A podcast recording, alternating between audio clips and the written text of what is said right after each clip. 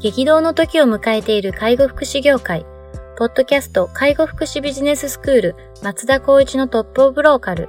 大手外資系アパレル会社のトップセールスマンから介護福祉事業経営者に転身した松田光一がこれからの介護福祉経営に求められるものについてお伝えしていきます。既存事業がうまくいかなくなってきた、今後の事業展開が不安などのお悩みを抱えている経営者の方、異業種から介護福祉業界への参入を考えている経営者の方、これからどんどん事業を拡大していこうと考えている経営者の方など、介護福祉ビジネスの入門から応用まで様々なステージの方に楽しんでいただける番組です。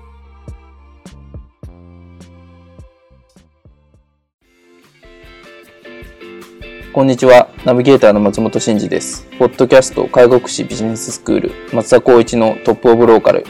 トップオブローカルとは介護福祉事業において地域に密着し、地域に愛されることで地域のナンバーワンになることです。松田さん本日よろしくお願いします。よろしくお願いします。今日もですね、お便りいただいておりますので、早速いきたいと思います。はい、あの、以前、あの質問を取り上げた方から再度いただいております。はい、はい、出版社に勤める方ですね。はい、いきます。先日は質問を取り上げていただきありがとうございました。また質問させてください。ということで。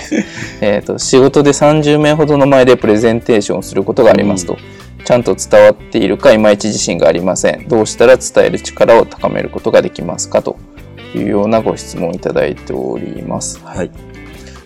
このプレゼンの話っすよね。プレゼンの話ですよね。これすごく多分もっともっと専門的な方々いっぱいいらっしゃると思うんですけど、はい、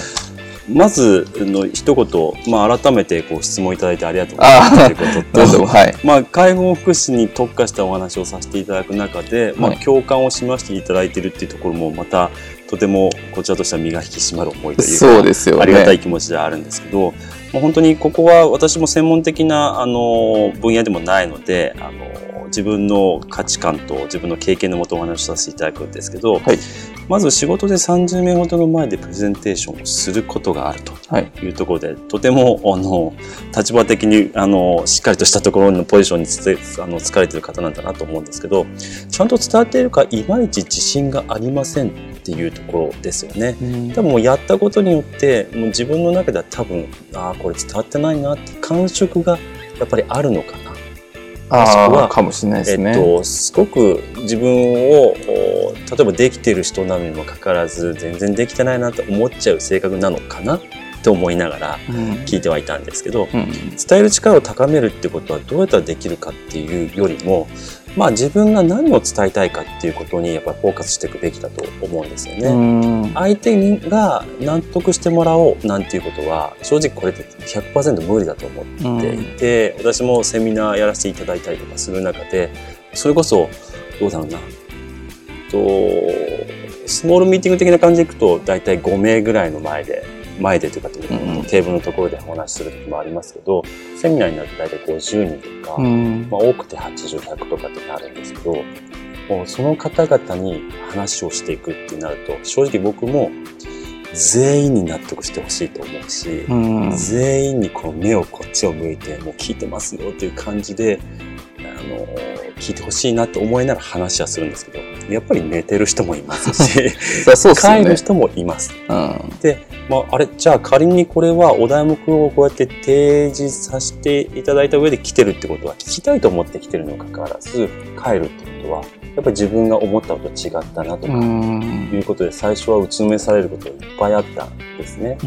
でそこでやっぱいろいろ私もそのプレゼンっていう部分の,、まあ、あの自己啓発本みたいなものを読んだりとか、まあ、プレゼンっていうかセミナーをやってる方々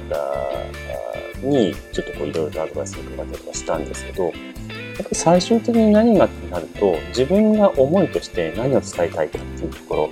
に共感を示してくれる人たちが一人でもいれば自分にとってはプレゼンが成功したんだ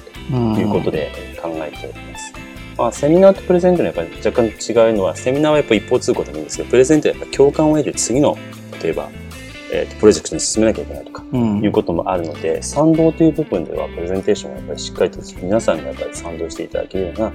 お話をしなきゃいけないってことになると思うので、まあ、その部分ではなかなか難しいところはあると思うんですけど、やはり何事もプレゼンテーションの、まあ、パワーポイントを作ると思いますけど、そこを作り込まずに、しっかりとまあちゃんと言いたいことを明文化しておいて、うん、まずは何を結論として伝えればいいか、うんうん、でその上で何が必要なのかっていうところをしっかりと相手に、まあ、目を見て話していく。気持ちを伝えていくっていうことがやはりその自信がないっていうところが少しでも負を軽減されていくんじゃないかなっていうのは思いますね。なるほどですね。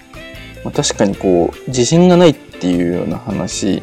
でいくとやっぱ事前準備をしっかりするっていうことなのかなと思いますし、あとはやっぱりその自分の言葉で伝えるっていうことが先ほど松田さんがおっしゃっていたその共感っていうのになんかつながるのかなっていうのはちょっと思ったりするんですけど。なんかこうセミナーとか僕もプレゼンテーションしないといけないことってありましたけど、やっぱりこうなんていうんですかねいかにこう自分の言葉で伝えられるかっていうのは結構重要なんじゃないかなっていうふうにちょっと思ってて、うん、自分の言葉で伝えるにはやっぱり常にそのことをやっぱ考えてないとなかなか難しかったりとかあるんだろうなっていうのはちょっと思ったりはするんですけどね。あの僕もその例えば今の立場で言うと、まあ、あの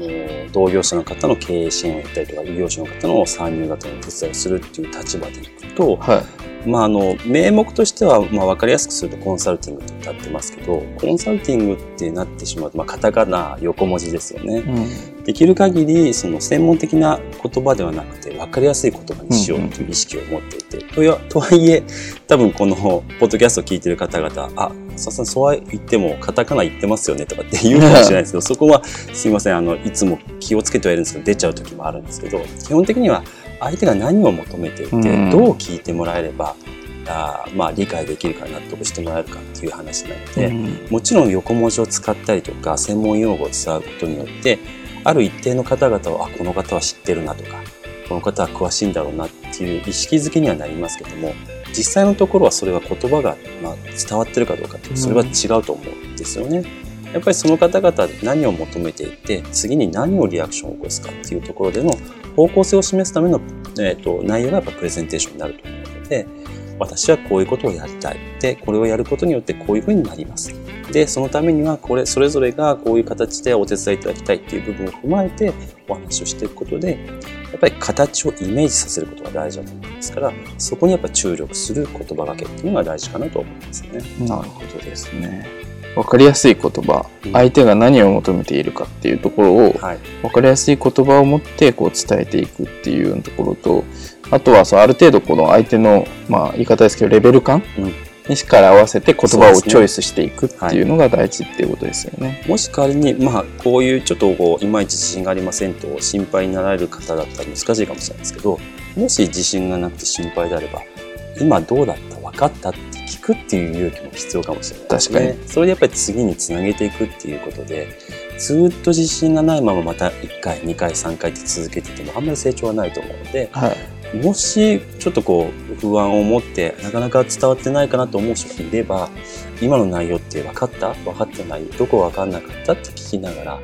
ここが分かりませんでした。こういう内容ってどういうことですかっていう、こちらから歩み寄っていく形っていうことで、その、えっ、ー、と、いまいち自信がないっていうことが自信があるっていうのに変わっていくんじゃないかなと思いますね。なるほどですね。僕も経験をこう積んでいくと、なかなかやっぱりこう、こちらから聞くとか、はい、今どうだったっていうことがなかなか聞きづらいんですけど、はい、やっぱり自分で、ああ、なんかいまいちだったなと思った時は、できるだけ聞くようにしてますね。なるほどですね。こう相手がちゃんと伝わったかどうかっていうのをしっかり確認をするっていうことただ先ほども言ったようにだからといって 100%120% 伝わるかっていうことはないので、うん、そこはやっぱ積み重ねだと思いますなるほどなるほど。その部分をしっかりと定着をさせた上でまた改めてこちらから提案していくっていうことの,、まあ、その経験値を積むことによってこの自信がやっぱりこうないっていうところがあるようになってくるんじゃないかなと。思います、そういうことですね。まあ、確かにこう全員が120%納得して理解するっていうことは、まあ、基本的には無理、うん、まあ、それって宗教者ですよね。無理無理ですし、まあ、当然そこを目指すことは目指すんですけどそこにとらわれすぎてそうですね。逆にこうなんか自分でやりたいことが、なんかこうこのその目の前にいる人たちに伝わればいいっていうような目標設定が変わってきちゃうケースが結構多かったりするので、はい、プレゼンっていうのは自分がやりたいことでそれを伝えていってそれをこう協力してもらうでまあ倫理かけて OK 承認もらうっていうところになってくると思うんですね。そうですね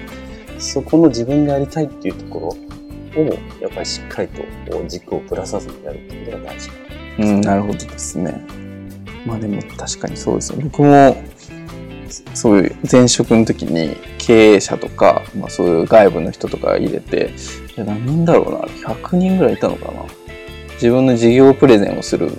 ことがあったんですけど、はい、もうそれはもうめちゃくちゃ準備をさせられて、うん、要するにここのプレゼンテーションでの出来が上司の評価みたいなところもやっぱあるので、うん、やっぱそういうのもちょっとこうプレッシャーを感じながら、めちゃくちゃ準備して、もうセリフを一言一句暗記するぐらいな感じで言ったんですけど、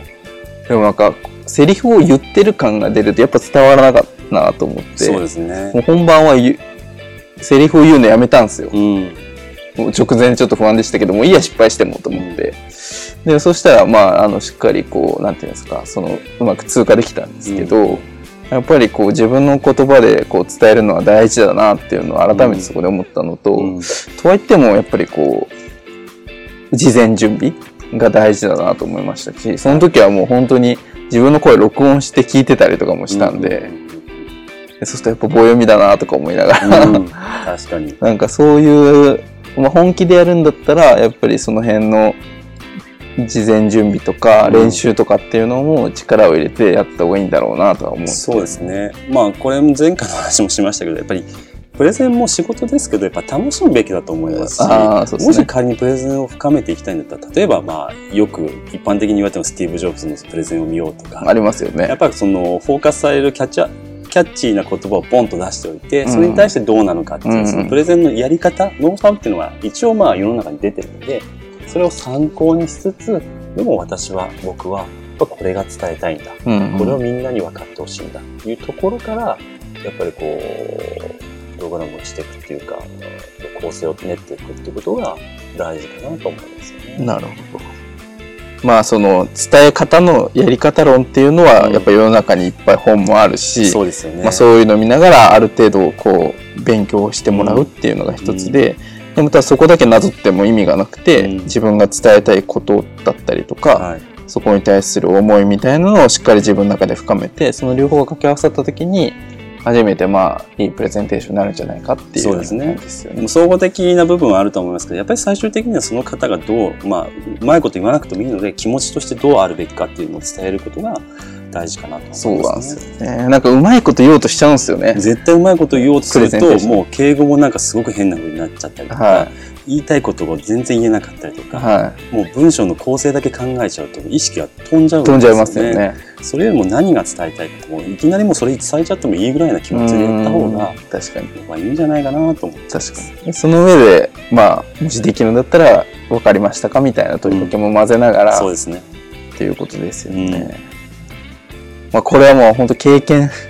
していくしかないかなっていうような感じ、うん、経験していけば必ず例えばアナウンサー見ていただいて新人アナウンサーですって始まった時から23年後経ったらものすごくやっぱり上手に上手になりますもんね。やっぱ場数踏むってことなんですよね、うん、でもしっかり聞いてみたら言葉がおかしかったりとか、はい、なんか違うけどでもやっぱり明るいとか、はい、元気だとか、うん、ってなったらなんかすごく魅力を感じて、その人のことを、その人のことを好きになったりとか、その人の話を聞こうとかっていう気持ちになるので、うん、やっぱり人間ってその視覚的要素、あと聴覚的要素っていう部分も含めて、やっぱりこう、元気か元気じゃないか、やっぱり言いたいことを言ってるか言ってないかっていうところに、やっぱこう、最終的に落ちるんじゃないかなと思いますよね。なるほどですね。